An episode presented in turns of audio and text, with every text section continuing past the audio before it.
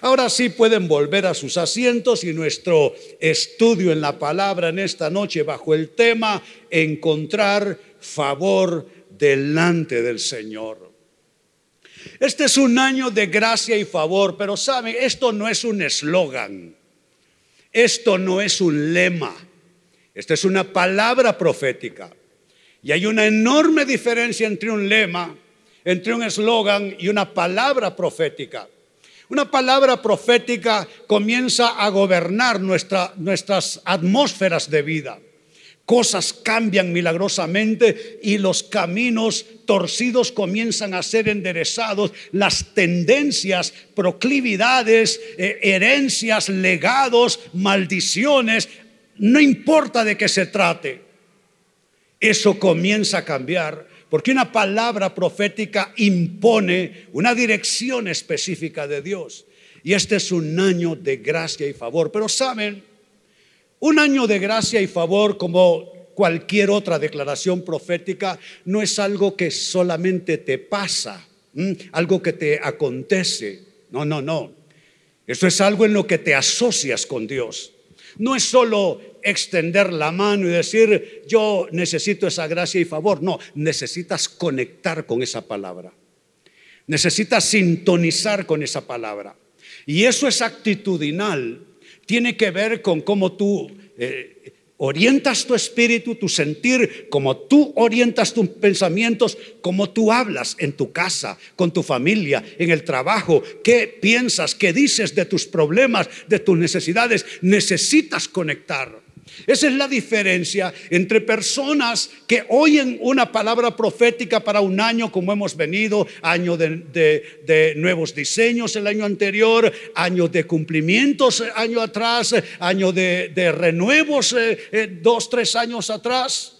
Pero hay gente que lo oyen, piensan que lo apropian, pero no logran conectar. Es que esto es como una sintonía de radio que tú mueves ese botón redondo allí en el aparato y comienzas a sintonizar y pasas de una frecuencia a la otra, de una estación de radio a la otra, hasta que encuentras la radio que quieres sintonizar. Pues sabes, en el mundo espiritual es igual, necesitas sintonizar y necesitas sintonía fina. Y eso reclama de nosotros discernimiento, obediencia capacidad de oír, caminar con la voluntad de Dios. Así es que todo esto queda implícito en estas primeras palabras de nuestro tema, encontrar favor delante del Señor. Y les decía que esto no es un lema, esto no es un eslogan. Y sabe, no es cosa que a uno se le ocurra, que a uno se le antoje. No estamos buscando lemas aquí en CCI cada año encontrar favor de Dios es todo un tema en la Biblia. Mire una de las primeras escrituras de todo el pensum de la Biblia. Génesis capítulo 6, apenas seis capítulos en toda la Biblia y mire lo que encontramos en el verso 8 de ese capítulo. Dice, pero, y noten ese corto vocablo de apenas cuatro letras, pero un pero puede ser un enorme peso en nuestras vidas. Un pero puede ser una sólida pared que nos impida alcanzar algo de Dios. Un pero puede ser una piedra en el camino o un, o un gran hundimiento en, en tu carretera, en tu camino de vida. Y un pero divino puede ser bendición también. Y encontramos en este primer texto a leer ese pero que en el caso de Noé estableció la diferencia entre él y el resto de la humanidad. Ese pero puede ser tuyo y marcar una diferencia entre lo que está pasando en tu vida y lo que pasa en la vida de quienes estén a tu alrededor, en el trabajo, en tu lugar de residencia, entre tú y tus amigos e incluso a veces hasta entre tú y otros que son parte de tu familia. Pero dice, Noé encontró favor delante del Señor. Mientras los demás no conectaron con Dios, óigame, el arca iba a ser toda una señal de salvación. Y las gentes iban a tener todo el tiempo del mundo para descifrar esa señal y hallar salvación. Pero no conectaron con Dios. No hicieron sintonía con Dios, con sus propósitos redentores. Y entonces quedó Noé como un pero aparte. Quedó encapsulado este hombre a diferencia de los demás. Y la diferencia se constituía en que él encontró algo que cabe en cinco letras, pero que hay un universo en su contenido. Favor. Cuando tú tienes favor de Dios, Él se hace cargo de tus enemigos.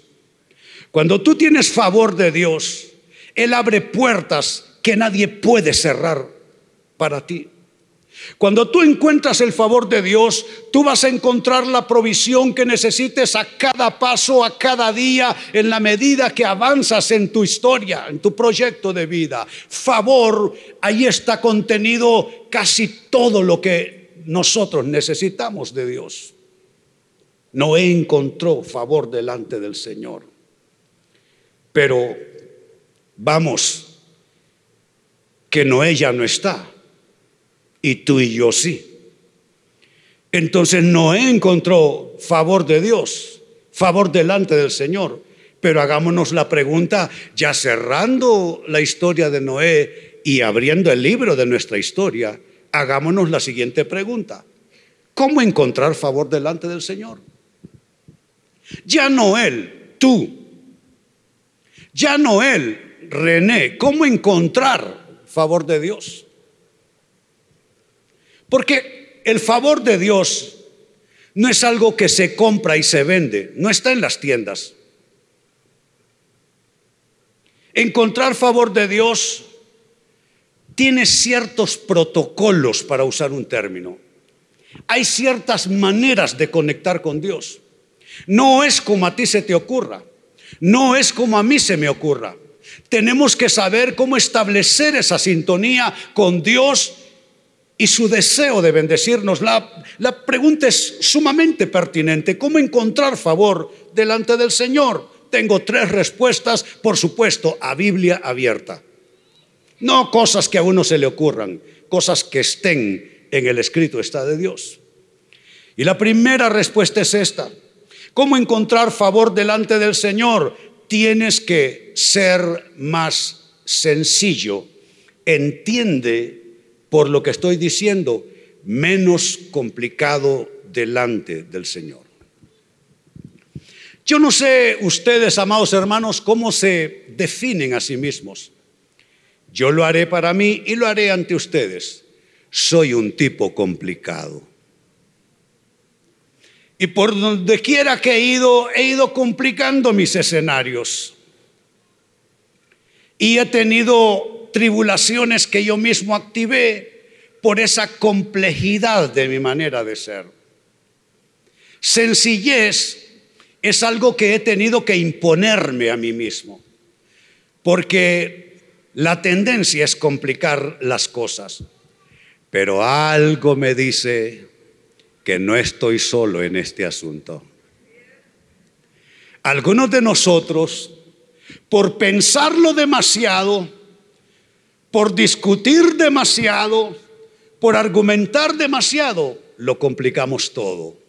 Si hubiésemos sido más sencillos, es decir, menos complicados, nos habríamos ahorrado cualquier cantidad de problemas. Si tú miras en retrospectiva tu vida y tu historia, te darás cuenta que algunas tormentas en tu vida tú ayudaste a que se activaran te pusiste muy complicado, muy complicada. Y eso produjo rompimiento de relaciones, eso produjo pérdidas de cosas que no tenían necesariamente que acabar así. ¿Por qué? Falta de sencillez. Por eso el consejo, sé más sencillo, menos complicado delante del Señor. Mire cómo lo dice Mateo capítulo 11, versículo 25. En esa ocasión, Jesús hizo la siguiente oración. Note que ni siquiera es una declaración a sus discípulos, a sus apóstoles. Es una oración. Y es, ¿cuándo es que uno ora? Cuando está conmovido. La oración no es solo decir cosas. Cuando uno se atreve a elevar su voz delante de Dios, algo importante está de por medio. Y uno está conmovido. Y en una situación así, en esa ocasión Jesús hizo la siguiente oración.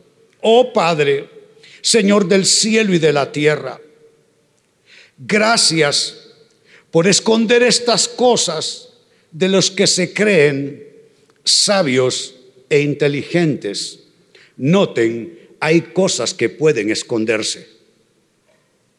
Hay cosas en las cuales Dios cierra la puerta y apaga la luz. ¿Y de quién puede Dios esconder cosas valiosas, vitales, cruciales? ¿De quién? Lo dice de manera específica de los que se creen sabios e inteligentes. Hombre, mejor hubiera dicho René de un solo. Porque habemos personas que creemos ser más de lo que somos y tener más capacidades de las que en realidad tenemos, me pongo primero en la lista. Creerse sabio, inteligente, capaz, es estar a un paso de ser, a un paso de ser arrogante. Si hay algo que no encaja en la relación con Dios es la autosuficiencia. Incluso en las relaciones humanas tampoco encaja mucho.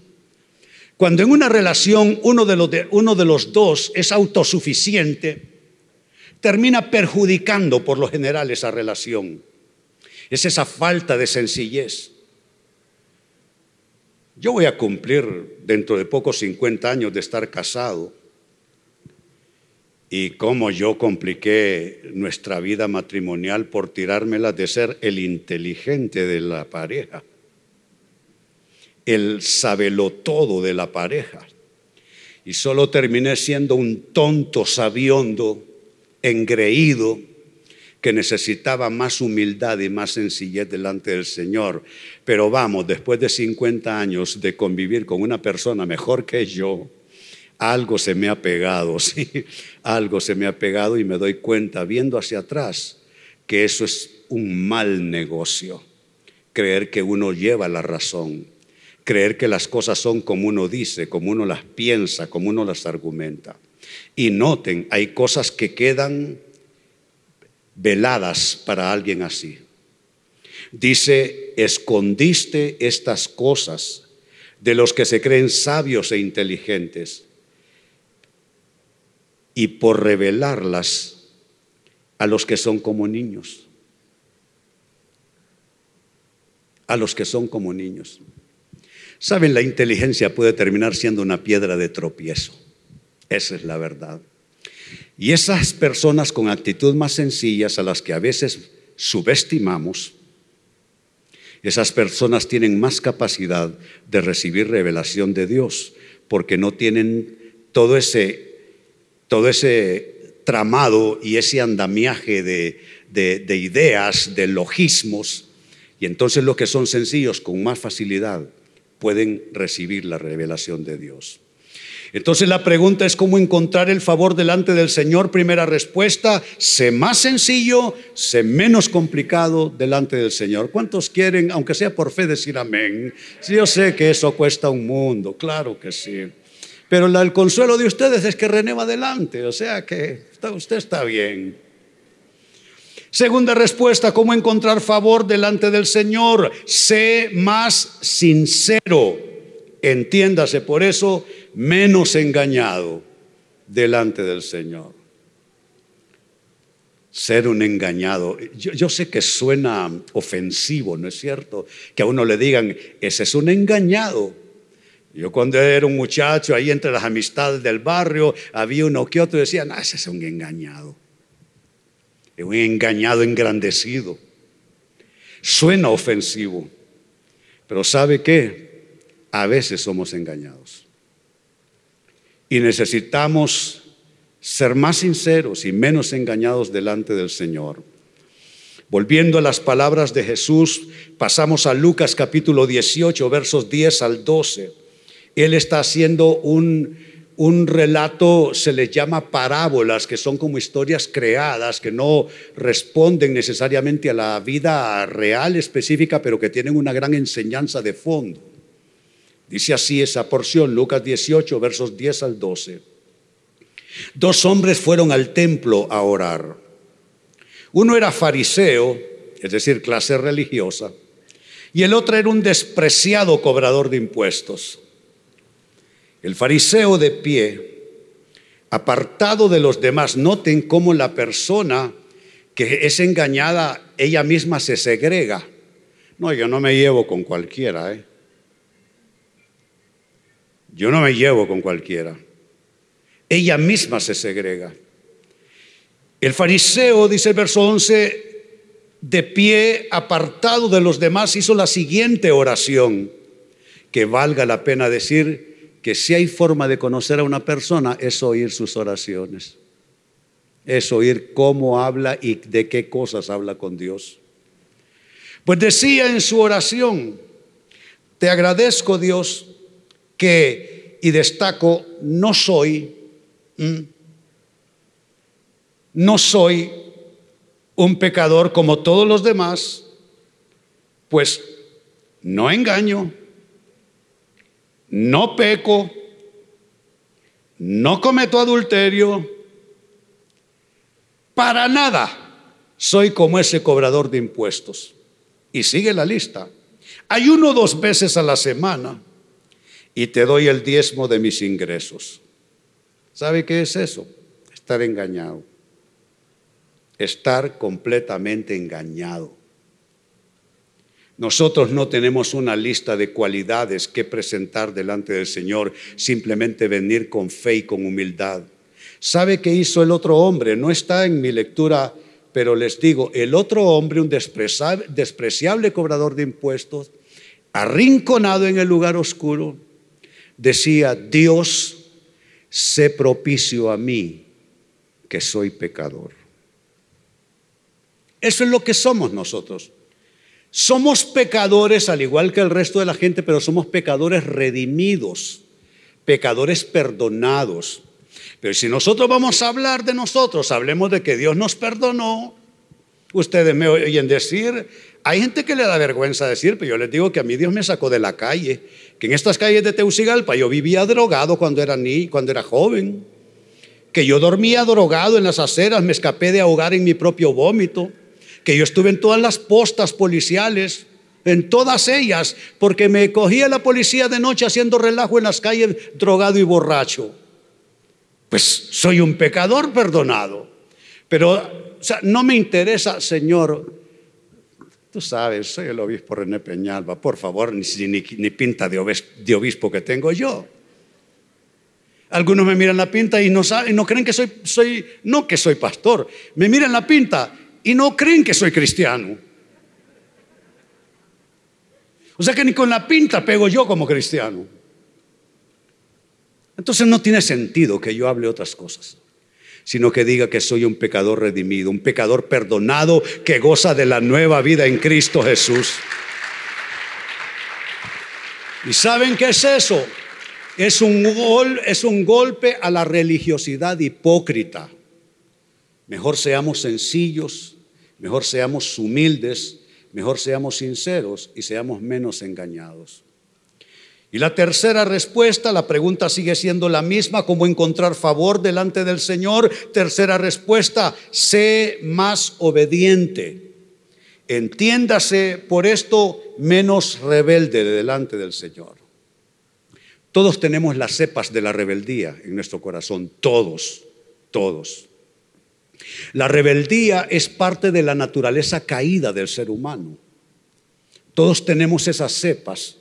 Y lo único que puede impedir que esas semillas de la rebeldía crezcan en nuestras vidas es que seamos obedientes, que caminemos en obediencia al Señor. Si no, esas semillas van a comenzar a florecer y a dar frutos. Pero debemos ser conscientes que necesitamos ser obedientes. Les digo algo, nunca nadie nunca nadie va a extralimitarse de ser obediente con Dios. Nunca nadie va a exagerar de ser obediente con Dios. Nunca nadie va a exagerar. Nadie. Nunca la obediencia es suficiente. Nunca alguien va a decir, yo ya llegué al límite, obediencia total, maestro, tú sabes. No, yo aquí ya estoy graduado. Nadie se gradúa. Nos vamos a graduar cuando o Cristo viene o nosotros salimos de aquí para el otro lado. Nuestra graduación es final, es allá. El libro primero del profeta Samuel y será nuestra última escritura, dice en el capítulo 15 y verso 23 a un rey que pecó de todo esto que les estoy diciendo. Fue muy complicado, no era sencillo, era muy engañado, no era sincero y tenía la tendencia de ser rebelde. Es el rey Saúl. Dice primero Samuel 15, 23, y es el profeta exhortándolo, la rebelión es tan pecaminosa como la hechicería. Note en qué renglones aparece.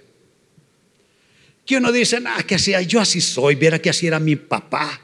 Y nosotros somos así, somos rebeldones. Óigame, perdóneme, pero eso no es para uno sentirse gratificado. A mí me pesa mi rebeldía. Eso no es de decir, no, es que viera, pastor, que así somos todos en la familia. Nosotros somos así que con nada tenemos y ya reventamos. No, no, no, no. Eso no es para uno congratularse. Eso es para sentir pena de uno mismo. La rebelión es tan pecaminosa como la hechicería. ¿Quién quiere estar en el mismo lugar de los hechiceros, de los brujos, de los chamanes, de los santeros? Nadie quiere esa compañía. Pero mire que en esa compañía le está colocando a la persona rebelde. Y por si eso fuese poco, dice, y la terquedad. Aquí, no sé, no es con dedicatoria, pero mm, terquedad, obstinación, empecinamiento, pertinacia. Mm.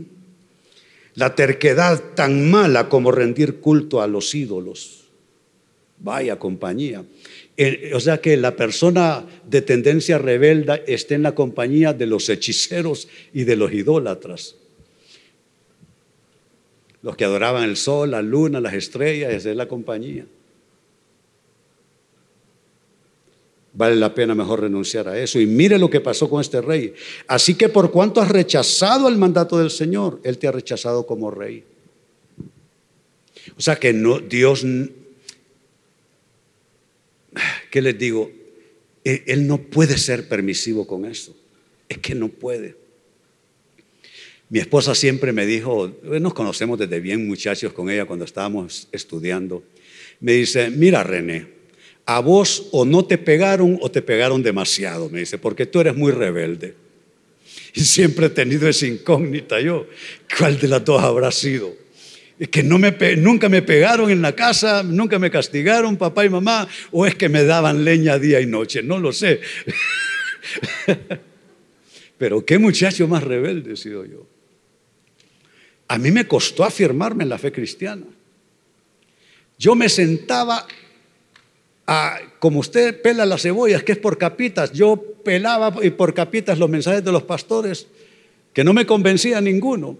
Y mi pastor era un gringo, entonces al gringo, pobrecito, el gringo eh, sufría conmigo, porque yo me las creía demasiado. Era rebelde, aún lo soy, pero por lo menos soy, soy consciente de ello y sé que es una cosa que te puede carcomer y destruir. O sea que la rebeldía debe estar proscrita en nuestras vidas. ¿Cuántos entienden de qué estoy hablando? Muy bien, puestos en pie, vamos a orar. El tema ha sido cómo encontrar favor delante del Señor. Y las respuestas han sido sin ninguna confusión. Sé más sencillo, menos complicado delante del Señor. Sé más sincero, menos engañado delante del Señor.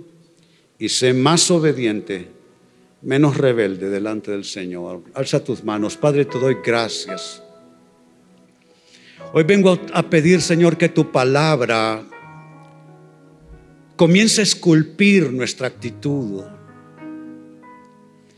y que quites todas aquellas impurezas, Señor, en nuestros corazones, en nuestras actitudes, que nos alejan de ti, que nos desconectan de ti, Señor, y de tu promesa. Noé halló gracia delante del Señor. Y eso es lo que queremos tú y yo, hermano, hermana, hallar gracia delante del Señor. Por tanto, hoy venimos a renunciar a cosas que son un problema en nuestras vidas, que hacen compleja nuestra vida cristiana, que hacen enredada nuestra relación contigo y que complican nuestro escenario de vida. Espíritu de Dios, ayúdanos a ser más sencillos, menos complicados. Espíritu de Dios, ayúdanos a ser más sinceros, menos engañados. Espíritu de Dios, ayúdanos a ser más obedientes menos rebelde, Señor, delante de ti. Hermano, hermana, si tú estás consciente de algo de eso en tu vida, simplemente dile, Señor, yo renuncio a eso, Padre. Yo no quiero esas semillas en mi corazón. Yo quiero sintonizar con tu palabra, quiero sintonizar con tu promesa. Este es un año de gracia y favor. Sácame de cualquier engaño, Señor. Sácame de cualquier engaño, cosas que yo no puedo ver, ayúdame a verlas cosas que yo no he podido encontrar y debo hallar en mi persona, ayúdame a encontrarlas. Cosas que necesitan ser reveladas, Señor, que traen tropiezo a mi vida familiar, que estorban mi relación con mis hijos si los tengo, que estorban mi relación con otras personas, que enturbia toda la situación mía y la vuelve oscura, que apaga la luz, que me desconecta, que, que me quita la sintonía, Señor por fe renuncio a esas cosas. Aún, Señor, cosas que no conocemos de nosotros mismos. Renunciamos por fe a todo aquello que es tropiezo en nuestras vidas, en nuestras personas. Y Espíritu de Dios, ayúdanos a sintonizar contigo. Alza tus manos, dile Espíritu de Dios, quiero conectar contigo. Quiero ver cosas que no he visto Cosas que han sido escondidas, que no me han sido reveladas, quiero conocerlas. Cosas de tu voluntad buena, agradable y perfecta que todavía no conectan a mi persona. Quiero que conecte lo bueno de Dios, lo agradable de Dios, lo perfecto de Dios a mi vida. Quiero avanzar, quiero crecer, quiero madurar, quiero una mejor atmósfera de vida espiritual.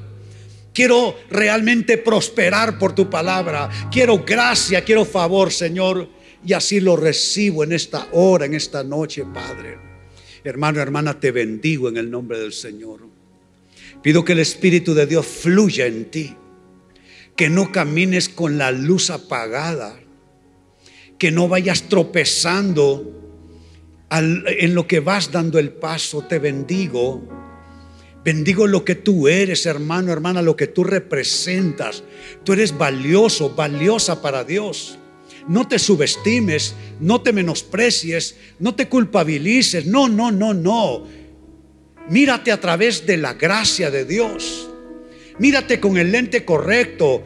Deja de pensar en tus pecados, deja de pensar en tus errores, deja de pensar en tus equívocos. Mírate como la nueva creación en Cristo Jesús. Mírate como la nueva criatura, creado para obras que Dios preparó de antemano para que anduvieses en ellas.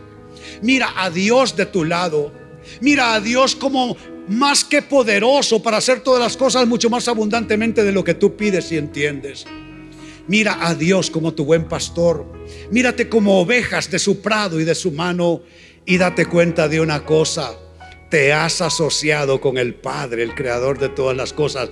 Tú no estás solo, tú no estás sola. Mañana lunes se reactiva tu vida, tus actividades de vida Tú caminas con Dios, tú eres socio, socia de Dios y en esa sociedad, óyelo bien, serás bendecido, serás bendecida y si tú estás recibiendo esta palabra, dale gloria entonces, dale alabanza y bendice la nueva semana que está empezando en el nombre de Cristo Jesús. Aleluya, aleluya, dale gloria.